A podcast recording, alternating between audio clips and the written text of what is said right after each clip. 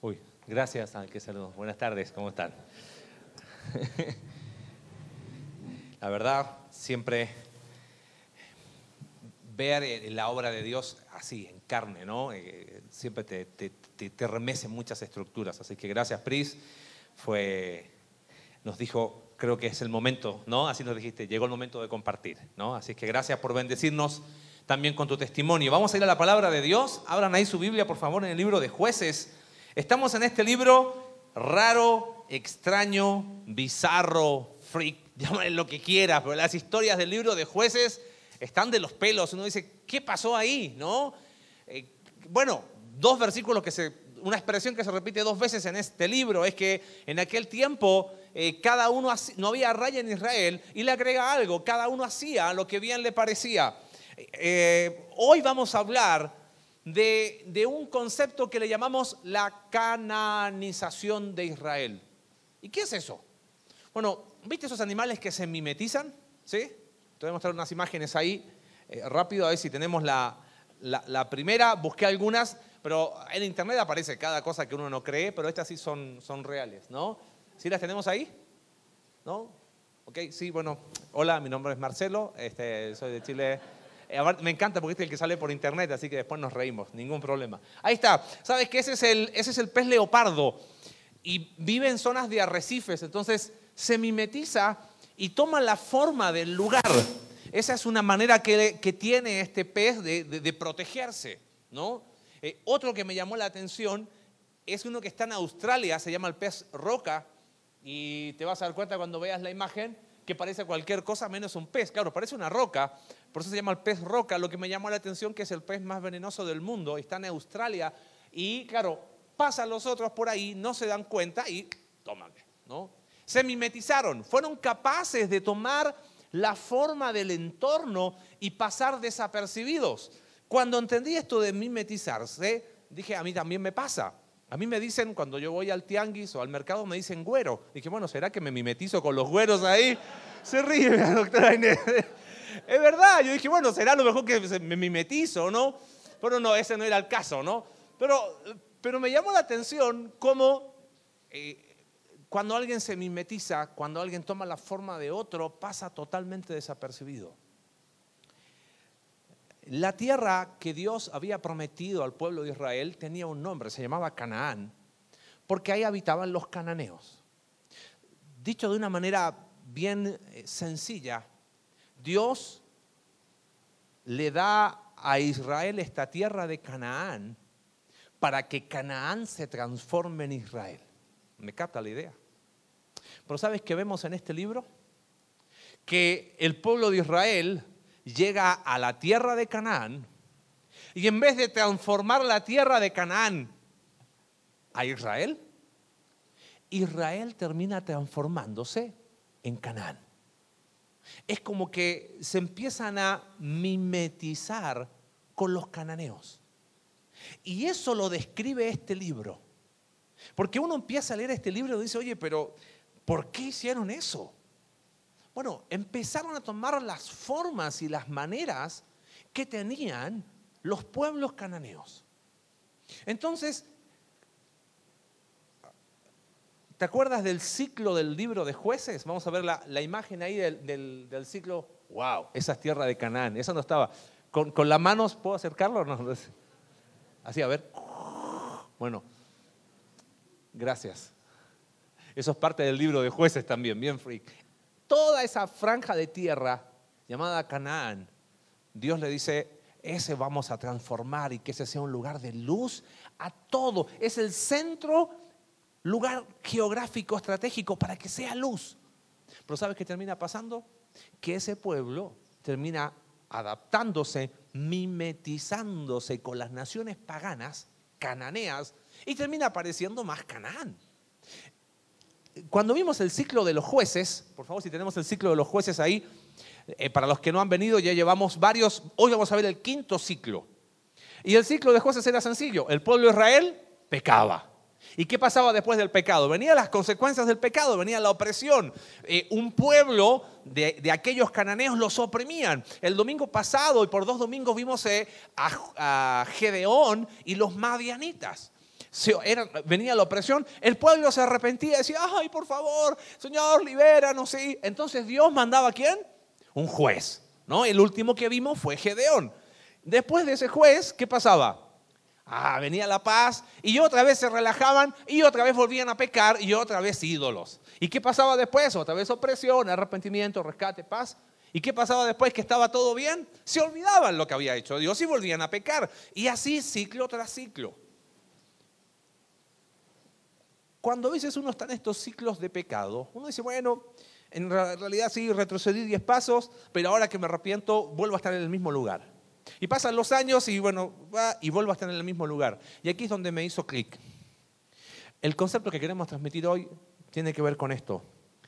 Cada nuevo ciclo de pecado nos lleva más lejos de Dios y más cerca del mundo. Cada nuevo ciclo de pecado. Empezó el pueblo de Israel con uno, todo el ciclo que vimos recién. Aparente paz, se olvidaron, ahora otra vez y otra vez. Pero cada nuevo ciclo no te deja en el mismo lugar. Cada nuevo ciclo de pecado nos aleja más de Dios y nos acerca eh, y nos, nos, lleva más cerca del mundo. Ahora déjame aclararte el concepto. Cuando hablo lejos de Dios, Dios es omnipresente. ¿Cómo vamos a estar lejos de Dios? Bueno, hablo lejos de su voluntad, lejos de vivir de acuerdo a sus parámetros. Es como que el pueblo de Israel se fue alejando de Dios. Entonces ya empezó a vivir de acuerdo a cómo vivían los cananeos ya Dios se, terminó transformando en un Dios con minúscula más de toda la lista. Y cuando hablamos de que cada nuevo ciclo de pecado nos lleva más lejos de Dios y más cerca del mundo, quiero aclararte algo. ¿Escuchaste esa frase? ¡Ay, el mundo entró a la iglesia! ¡Ay, qué escándalo! Todavía no lo veo por aquí. El que yo sepa, el mundo no tiene ni pies, ni manos. Eh, a veces usamos frases que no tienen ningún sentido. Cuando hablamos del mundo, estamos hablando de que empezamos a vivir lejos de la forma que Dios quiere y empezamos a vivir de acuerdo a los parámetros de personas sin Cristo. O sea, terminamos actuando como actuaría cualquier persona que dice no creer en Dios. Entonces tomamos la forma nos mimetizamos con quién? Con la forma en que vive el mundo. No nos preocupemos si entró o no entró. Hagámonos nuestra propia evaluación si yo vivo de acuerdo a los parámetros del mundo, a las verdades del mundo y no a las verdades de Dios. Y ahí está el problema. Ahora, quizás para ilustrarlo mejor todavía, ¿por qué cada nuevo ciclo de pecado nos lleva más lejos? Es como si a mí me diera un infarto hoy, ¿no? ay, sí, doctor, no voy a ser más sedentario, voy a comer sano. El ciclo, ¿no? Me arrepiento, sí. Me tomo la medicina, empiezo a hacer, me empiezo a sentir bien. ¿Y qué pasa después? Ah, ya lo dejé, no hay problema. Entonces, después de algunos meses, ¿qué sucede? Otro infarto. Ay, no, ahora no, ahora sí, doctor, pero en serio, ahora sí que lo voy a hacer bien. Y tomo otra vez las medicinas y vuelvo a hacer ejercicios y, y ahora sí voy a hacer las cosas bien, pero cuando me empiezo a sentir bien, ¿qué pasa? Otra vez, ¿o no, doc? Entonces, ¿qué llega el paciente? Y ahora sí. Y uno cree que el corazón sigue exactamente qué. No, hubo consecuencias del primero. Y hubo consecuencias del segundo. Entonces, cada nuevo ciclo me aleja más de Dios y me lleva a vivir más cerca como vive cualquier persona. La historia que vamos a ver hoy de, de Jefté, a través de esa historia vamos a ver estos síntomas de cómo el pueblo de Israel empezó a ya no parecerse a Israel, sino a parecerse a Canaán. Y vamos a ir bien rápido. Eh, antes de eso, fíjate si tienes ahí tu Biblia o en tu celular, en jueces capítulo 10, se mencionan los jueces que no hay mucho para decir. Tola y Jair.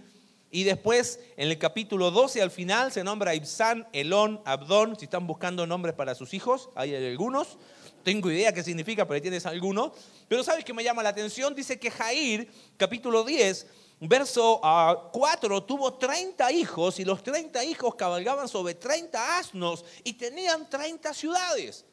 Ahora, ¿qué significa que tenía 30 hijos? Que este juez vivía como un rey. Lo vimos el domingo pasado.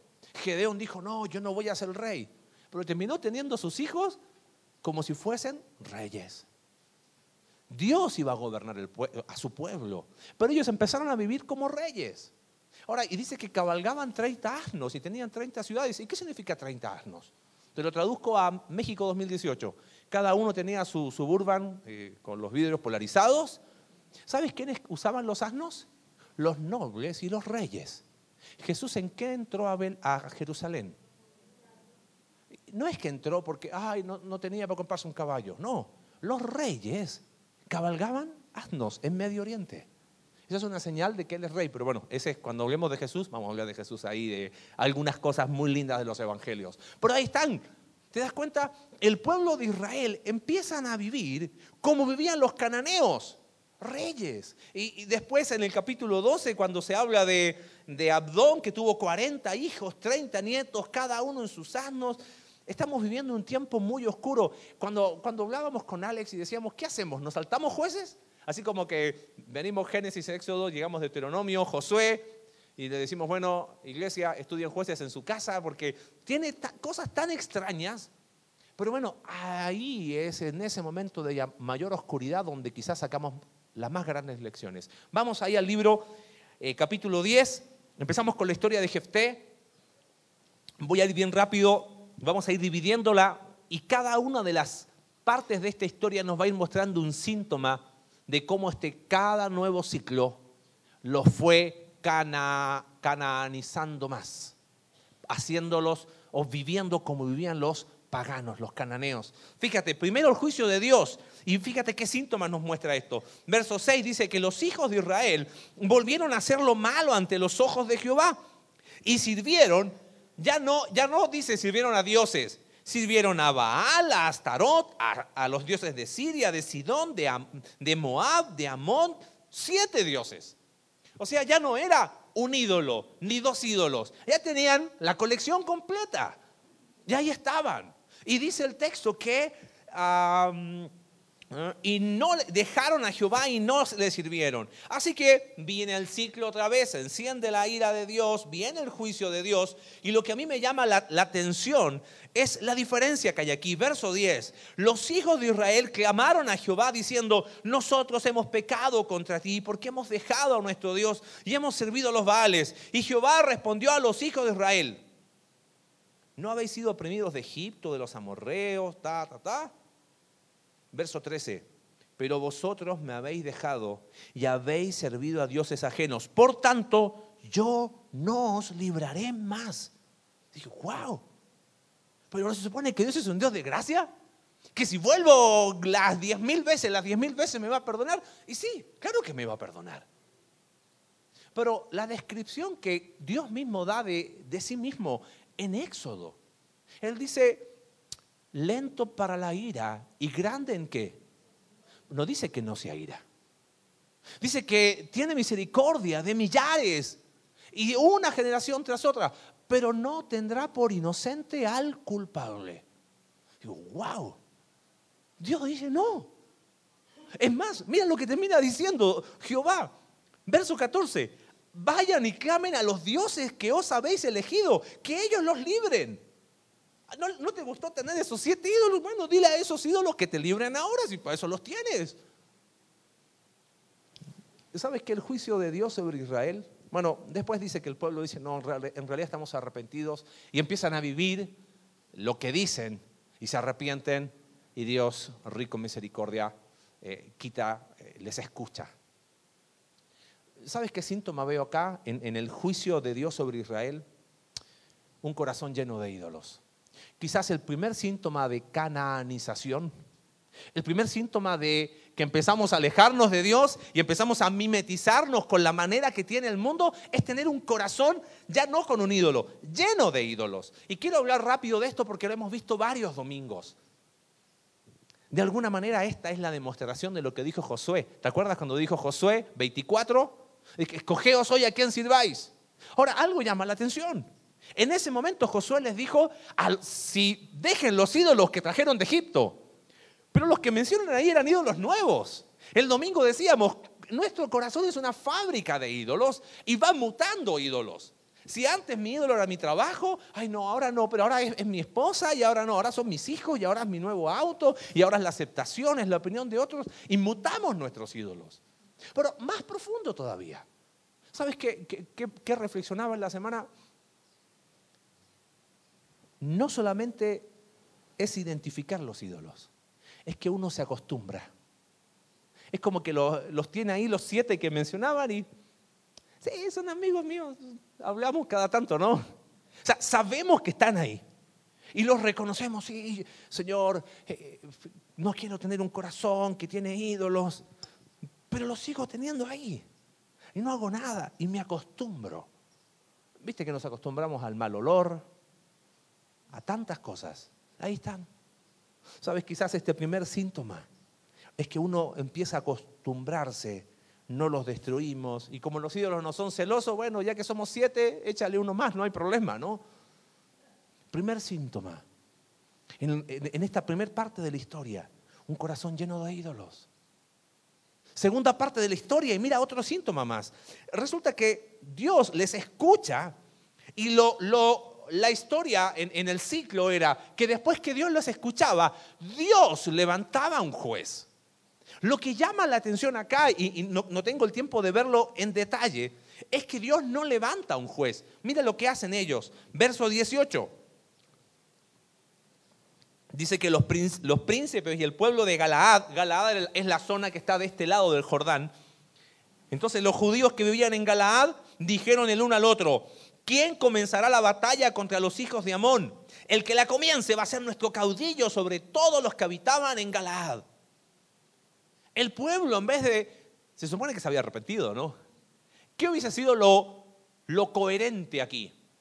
Dios, dinos qué hacer. Pero ¿qué hacen ellos? Bueno, es, como, se los voy a ilustrar así, es como que nosotros estamos en guerra con los de la plaza comercial que está del otro lado, ¿no? Y Señor, perdónanos, sí, quitamos los ídolos, sí, Señor, nos arrepentimos, ok, perfecto. Y ahora en vez de decir, Dios, eh, dinos qué paso dar, es como que decimos, bueno, a ver, ¿quién quiere la pelea? Ese va a ser el nuevo jefe. Como que no es coherente entre decir me arrepiento, pero termino haciendo las cosas a mi manera. Sabes, el pueblo busca un líder. Y claro, ¿quién aparece en la historia? Capítulo 11, verso 1, Jefté Galadita, dice, era forzado y valeroso. Eso de forzado y valeroso no es que, ay, qué valiente que era. Era un guerrero. Era un tipo comando, cuchillo en la, ¿cómo se llama? En la boca. Era el más malo de los malos. ¿Por qué te lo digo? Porque mira, verso 3. Dice, Jefté era hijo de un principal, pero como había sido hijo de una ramera, lo discriminaron, le dijeron, no, tú no vas a estar con nosotros. Y mira a qué se dedicaba Jefté, verso 3. Huyó porque le dijeron, tú no heredarás, porque eres hijo de una ramera.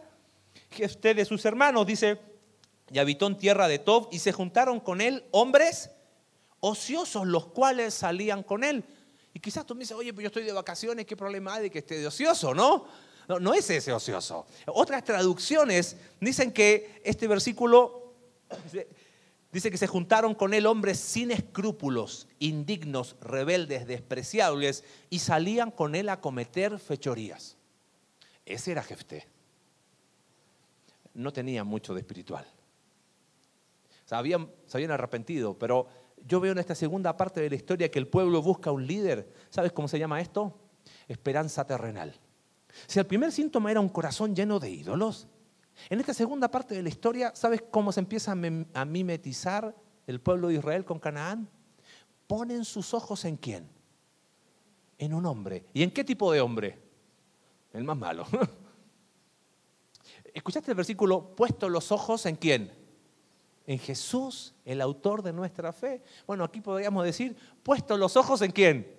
En Jefté, ¿no? Y ahí estaban todas las esperanzas del pueblo. ¿Y por qué decimos que eso es un, es un ah, síntoma de una esperanza terrenal? Oye, ¿y no somos iguales nosotros? Es cosa de que revisemos nuestro Facebook de hace dos meses atrás. No. Todas las esperanzas estaban puestas sobre quiénes? Hombres. Y se peleaban. Y no, Él es la esperanza. Y no, Él es el mal menor. Y no, tenemos que detener el mal mayor. No, hay que darle la oportunidad. Y todas las esperanzas eran en hombres. Ah, somos igual que el pueblo de Israel. Solo que nosotros no teníamos un jefté. Teníamos otros. ¿Acaso no ponemos nuestra esperanza en nuestro jefe que nos va a dar el ascenso? En nuestro jefe que quizás nos va a mejorar tal o cual cosa. Ponemos las esperanzas en hombres, en posesiones y nos vamos cana, cananizando, banalizando, tomando la forma del mundo y nuestros ojos, en vez de estar puestos en Cristo, están igual que en aquel tiempo, puestos en un hombre como Jefté. Es más, los que ponen los ojos en Jefté son los que lo habían discriminado. Entonces Jefté, muy vivo, dice, a ver, ustedes están ofreciendo que sea caudillo, pero ¿qué caudillo? ¿Militar o, voy a ser el jefe? No, si tú ganas y nos liberas vas a ser el jefe. Ah, buenísimo. Así que Jefté ve la oportunidad de redimirse. Ahora, sigue, sigue la historia y en el capítulo 11, verso 12, Jefté hace algo interesante. El que se supone que iba a ir y tiraba todas las granadas y las bombas, dice, manda y quiere hablar con el rey de los amonitas, que era el pueblo enemigo que estaba en ese momento. Dice, oye, ¿por qué vienes a pelear con nosotros? Y los amonitas dicen, es que ustedes nos quitaron terreno.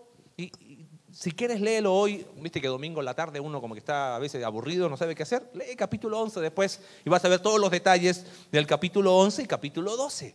¿Sabes qué hace Jefté? muestra un conocimiento de la historia increíble. En esta parte en que Jefté negocia con los amonitas, él dice, a ver, mira, tú dices que nosotros les quitamos los terrenos y Jefté empieza a dar todo un historial. Cuando, si puedes poner el, mapa, Jesse, porfa, dice, cuando nosotros veníamos de Egipto, llegamos a un lugar aquí en el sur y quisimos pasar, pero los edomitas no nos dejaron, entonces después subimos eh, ahí donde, en esta zona a, mi derecha, no nos dejaron pasar, subimos otra vez y donde dice, no tengo el tiempo de leerlo, pero quiero, o sea, te lo estoy contando, chécalo después. Entonces Jefté les dice, donde ustedes dicen que es su tierra, ahí había otro pueblo que se llama los amorreos. No estaban ustedes. Y nosotros peleamos contra los amorreos y lo ganamos en una buena batalla. Es más, dice él, Dios nos dio esta tierra. Y Jefté le dice, y ustedes por 300 años no hicieron nada por recuperarla y ahora están diciendo que se la robamos. Cuento corto, terminan haciendo guerra igual. Ahora, ¿qué síntoma uno puede ver ahí? Yo veo que Jefté comprendía muy bien la historia. ¿eh? No sé si leíste algo, pero lo que viene ahora de Jefté es quizás de las historias más oscuras de la escritura. Porque él hace algo que solamente hacían los paganos. Entonces, ¿qué, síntoma yo puedo ver acá? Jefté tenía muy buena comprensión de la historia. Pero ¿sabes que no hubo nunca en su corazón? Un cambio. Y así como cuando vimos en el juicio de Dios eh, un corazón lleno de ídolos, primer síntoma de que el pueblo se está haciendo, Israel se está volviendo Canaán. Esperanza terrenal, ya no miraban a Jehová, miraban a cualquiera, si es el más malo, no importa, este nos va a salvar. Jefté muestra un conocimiento, una comprensión de la historia increíble. Pero el relato final nos muestra que nunca esa comprensión fue igual a cambio. Y quizás ese es un tercer síntoma muy peligroso, amados. Comprensión sin cambio. Mira, empezamos el año pasado Génesis y veníamos medio mareados. Éxodo, más mareado, ni hablar de Levítico, ¿no? Ahí sí que estuvo intenso. Pobre Alex, le tocó como dos domingos seguidos Levítico. Y después números y las quejas. Pero uno dice, wow, hoy como que a uno se siente bien, ¿no? Ahora entiendo. Y después estudiamos Josué. Y ya como que ya nos volvemos expertos en el Antiguo Testamento, ¿no? Y es como, pregúnteme, que ya me la sé, ¿no? Y ahora ya conocemos bien el libro de jueces. Ahora, puede ser que tengamos una buena comprensión sin cambio? Sí. Estoy convencido que eso puede pasar. Mira, yo veo aquí palabras llenas de información, pero cero efecto. Jefté conocía, comprendió pero nunca esa comprensión lo cambió. Es lo que te decía recién del, del, ejemplo del corazón. Sí, ahora sí, doctor, voy a hacer las cosas bien. Sí, sí, lo entiendo, lo comprendo, pero no cambio. Entonces, cada nuevo ciclo me lleva a qué? Más lejos de Dios y más cerca de una forma vacía de vivir. Acá es donde la historia se pone muy intensa. Acompáñame ahí a capítulo 11, verso 30. Ya está Jefté para ir a la guerra contra los amonitas. Y mira lo que dice Jefté. Verso 30. Y Jefté hizo voto a Jehová, diciendo, si entregares a los amonitas en mis manos, cualquiera que saliere de las puertas de mi casa a recibirme, cuando regrese victorioso de los amonitas, será de Jehová y lo ofreceré en holocausto. El voto de Jefté.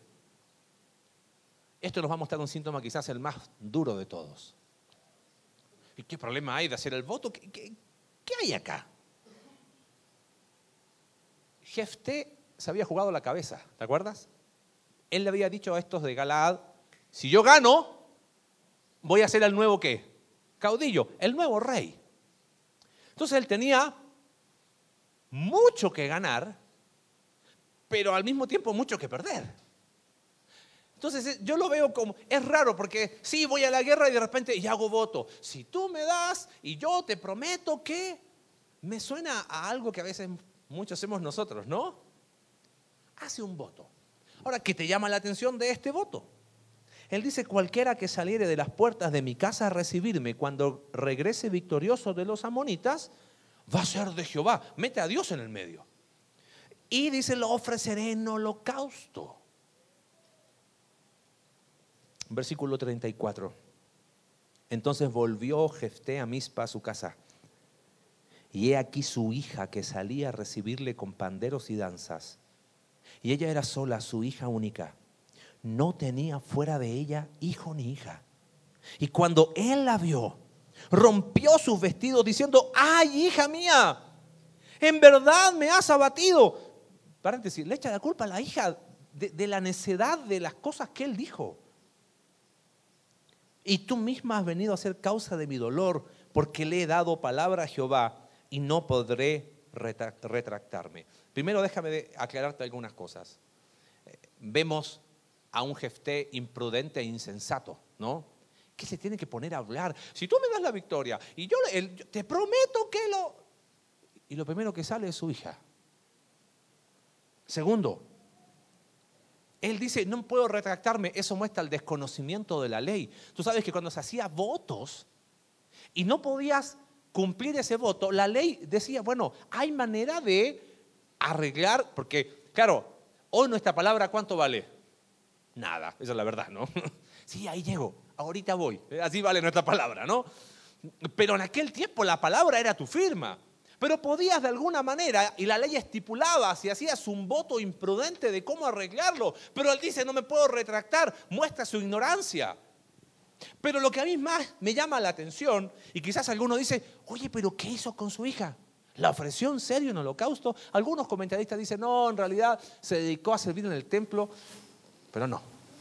Dice eh, que le pide a su papá llorar por dos meses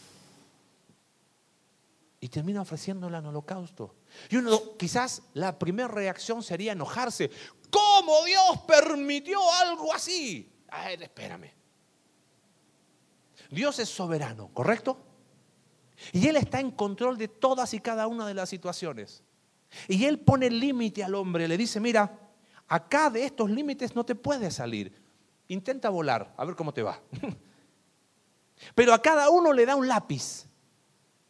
Y le dice, tú vas a pintar acá. Y algunos van a pintar de una manera y otros de otra manera. ¿Sabes cómo se llama eso? Responsabilidad moral de nuestras decisiones. Porque cuando uno empieza, ay, ¿por qué lo permitió? ¿Por qué no lo ¿Y por qué entonces no se ahorró problemas? Y, cuando, y cuando Eva iba a comer, le puso la mano Dios a Eva. ¿Qué es eso? Ah, es que no nos, no nos gusta hacernos cargo de nuestras decisiones. Siempre es mejor decirle, ay Dios, pero ¿dónde estabas tú? No, Dios dice, yo estuve cuando te puse el límite y cuando te di el lápiz a ti, pero tus decisiones tienen consecuencias y responsabilidades. Y claro, Dios conoce. Y uno confía en Dios, aun en aquellas cosas que no entiende. Qué mejor testimonio que el que vimos recién. Pero culpar a Dios por algo que fue total responsabilidad de Jefté. Ay, ¿por qué Dios no lo impediste? Es como que, no sé, conocí a una mujer, engaño a mi esposa, me voy con la mujer y después le digo, ay Dios, es que tú lo permitiste. ¿Qué es eso? Por favor. Y ahí está Jefté. Ahora, más profundo aún. Mira Deuteronomio capítulo 12.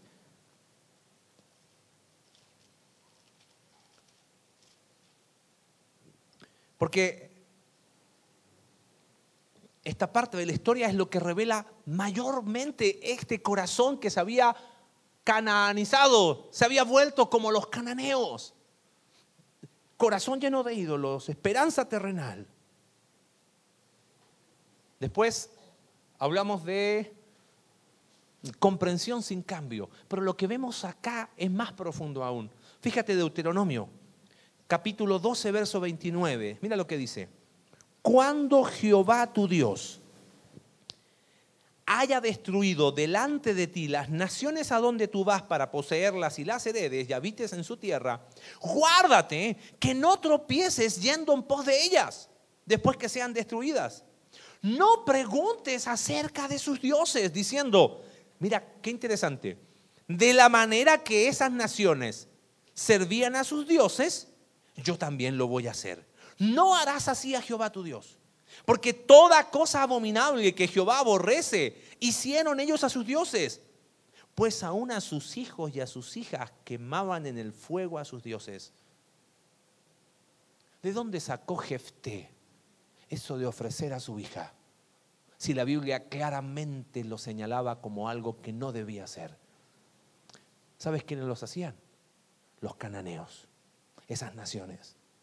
Era tal la, la crueldad y la bajeza que en esos sacrificios cuando ofrecían a sus hijos tocaban tambores muy fuertes para que ese ruido apagara el llanto de esos niños. Y claro, estamos en la época oscura de Israel. Entonces Jefté empieza a ver, empieza a ver que todos los demás lo hacen y él termina haciendo lo que las naciones paganas hacían. ¿Sabes qué síntoma yo veo acá? Una mente paganizada. Para Jefté era bueno, Jehová, más mis ídolos, corazón lleno de ídolos, ah, ya está bien, entiendo, pero no cambio. ¿Tú sabes qué? Voy a ofrecer a Jehová sacrificio como lo hacía con Astarot, con Baal, con todos esos dioses. ¿Qué clase de hombre hace algo así? Alguien cree, alguien que cree que Dios con mayúscula es uno más de los dioses con minúsculas que anda dando vuelta por ahí. Y si somos prácticos en esta tarde, yo estoy convencido que este es el síntoma más claro de canaanización, de mundanalización. ¿Somos como Jefté nosotros? Quizás, obviamente dirías, jamás haríamos algo así. Y estoy de acuerdo. Pero mira cómo lo hacemos. Señor, si me das ese trabajo, te prometo que... ¿A poco no? Oh, más sutil. Señor, pongo en tus manos que se haga tu voluntad. Señor, y si me va bien, yo te prometo. ¿Qué estoy haciendo? Estoy haciendo lo mismo que hizo Jefté, el voto. Señor, si tú me das la victoria. Es más, yo he escuchado a algunos que dicen, no, si yo, yo hice pacto con Dios fueron al notario, no sé dónde fueron, ¿no? Yo le dije al Señor que si Él bendecía y, Él, Él me cumplía lo que yo le, di, lo que le pedí, que yo le prometí al Señor, y, empezamos a mezclar peras con manzanas de una manera súper peligrosa. ¿eh? Mira, a veces no lo decimos, pero lo pensamos. A veces no lo expresamos en palabras, pero en el fondo del corazón, cuando estamos con el agua hasta el cuello, Señor. Es como que nos da un ataque de sinceridad. Si no he confesado mis pecados. Si tú sabes, sabes, sabes, sabes, sabes. Dejemos eso para la religión tradicional. Eso es una manda. Estamos tratando a Dios con mayúscula, como un Dios con minúscula, como cualquiera. Eso hizo Jefté. Ese quizás es el mayor síntoma de paganización, de que Israel se estaba transformando en Canaán. Señor, bendice esto, yo sé que lo estoy haciendo mal. O sea, sí, no, no estamos haciendo las cosas del todo bien, pero tú bendices nuestro amor. No, amigo, las cosas como son. Y hemos visto la bendición que trae la obediencia. Pero a nosotros nos gusta ir por el otro lado. ¿Sabes que hay algo que, que une todos estos? Es interesante, después si quieres, eh, no, no, tengo el tiempo hoy, pero en el capítulo 12, eh, resulta que la tribu de Efraín, que era como la más grande, dice, eh, Jefté, fuiste a la guerra, no nos llevaste. Si voy a la guerra, mejor échame una mano, ¿no? Y, terminan peleando. O sea, terminan entre las propias propias tribus peleándose. Y, los de Galaad terminan derrotando a los de Efraín. Y los de Efraín terminan huyendo. Y cuando no iban huyendo, ¿sabes qué hicieron los de, los de Galaad? Eran hermanos, eran judíos. Se pararon ahí y claro, mira qué interesante. Los de Efraín tenían una característica, no podían pronunciar la SH, sino que ellos la pronunciaban solamente como S. Te ríes, pero léelo después en el capítulo 12. Entonces, venían huyendo sus propios hermanos, los de Efraín y los de Galaad, se paran ahí. A ver, di, di Shibolet. Y decían, Shibolet, ¡ah, es de Efraín! Y lo mataban. 42 mil mataron. Eran hermanos. ¿Sabes qué veo acá? Una desunión total. Ahí está la cananización la mente paganizada y en último lugar una desunión total. Y uno dice, nah, pero nosotros no somos así. Quizás no es nuestro caso que, a ver, di Shibolet. Ah, no, lo dijo, dijo Shibolet y lo matamos. No.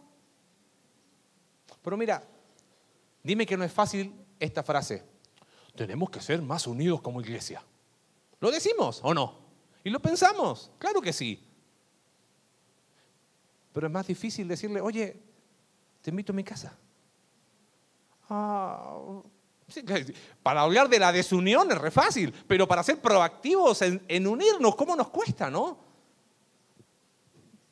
Sabes que yo veo acá algo que, cerrando, no sé si lo, lo puedes ver, cada nuevo ciclo de pecado los llevó más lejos de Dios y más cerca del mundo, mimetizándose.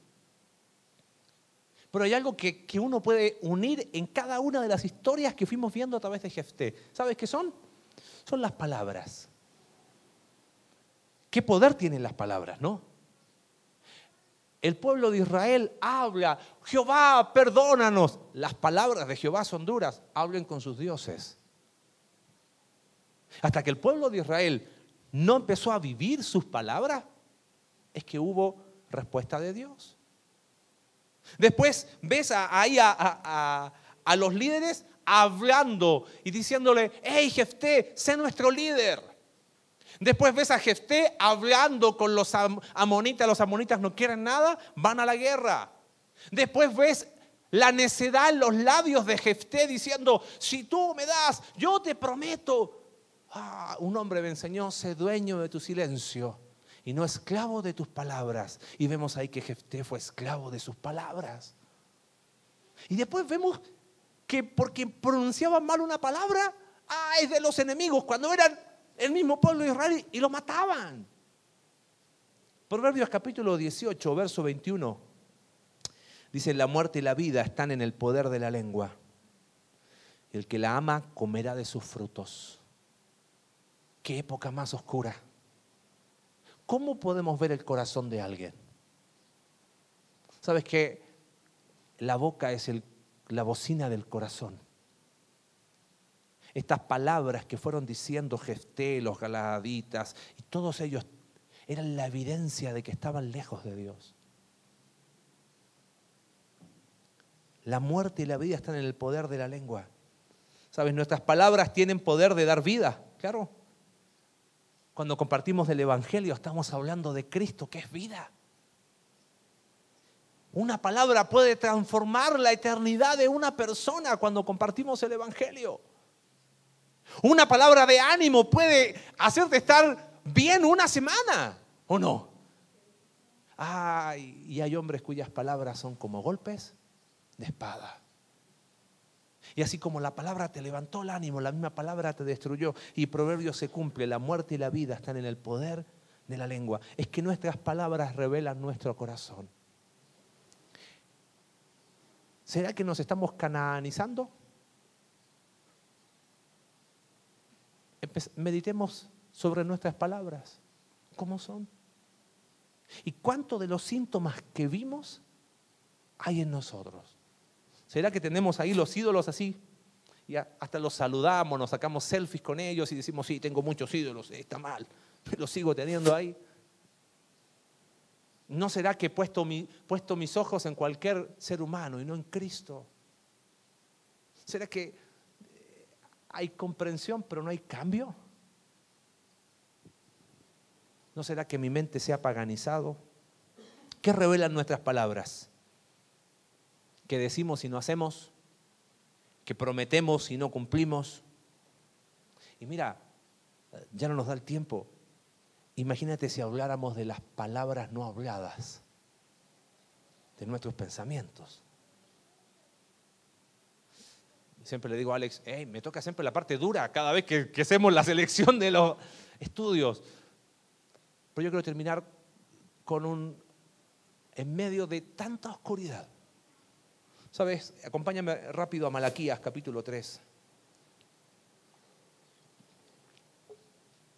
Mi pregunta es si repetiremos la misma historia que el libro de jueces.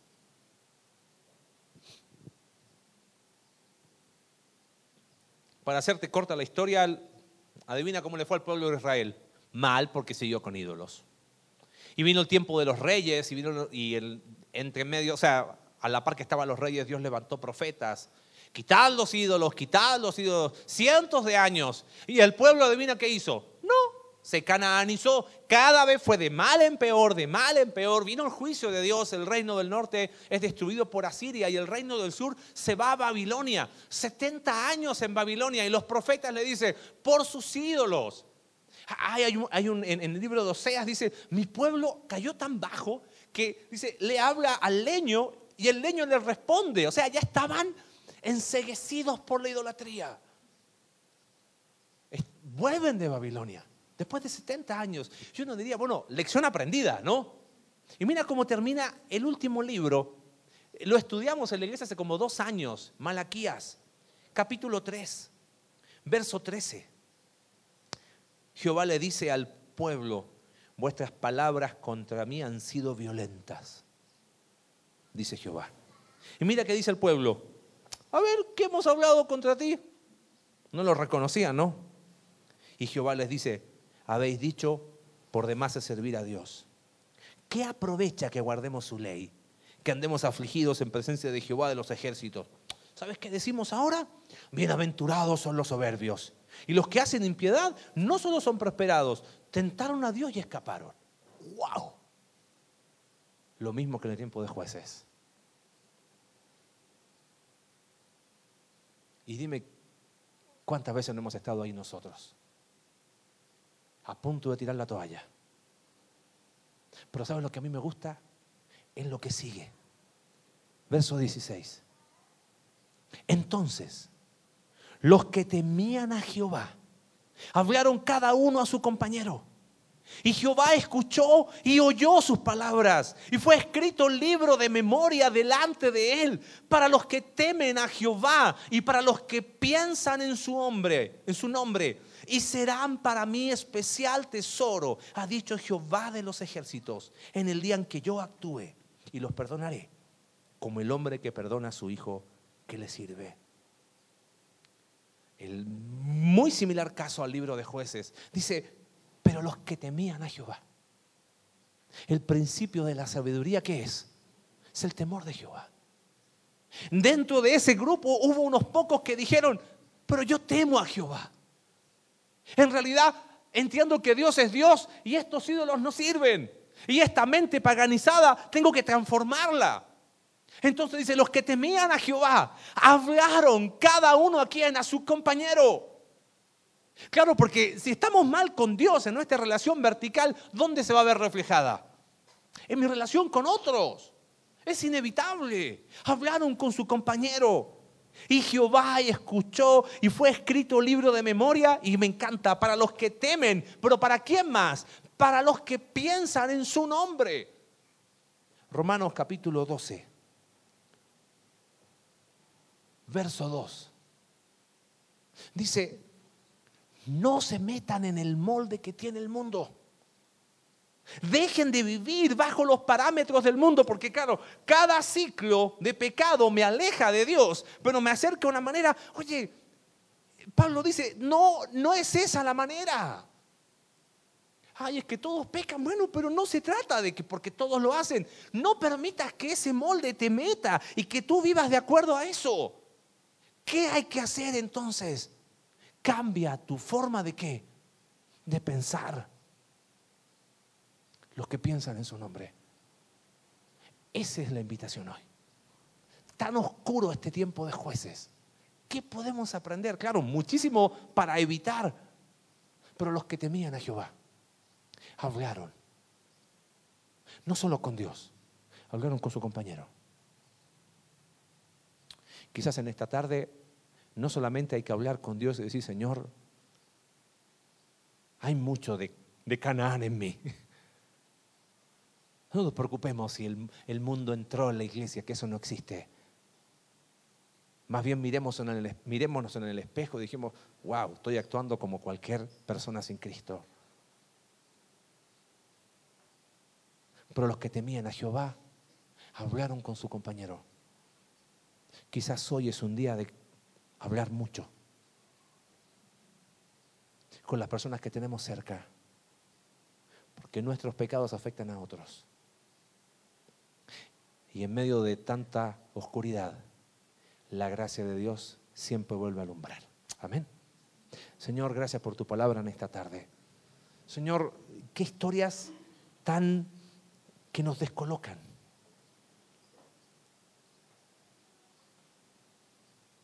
Pero los que temían a Jehová hablaron.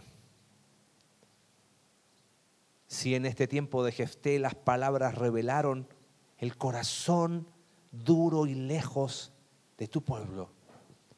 Señor, hoy que nuestras palabras puedan revelar que estamos cerca de ti. Y si no ese es el caso, que podamos reconocerte que tú eres Dios, que te temamos. No ese miedo que paraliza, sino el temor que nos da la confianza de saber que tú eres Dios. Y dice, cada uno habló con su compañero. Padre, quizás esta tarde hay padres que tienen que hablar con sus hijos porque han sido padres de acuerdo a un modelo del mundo.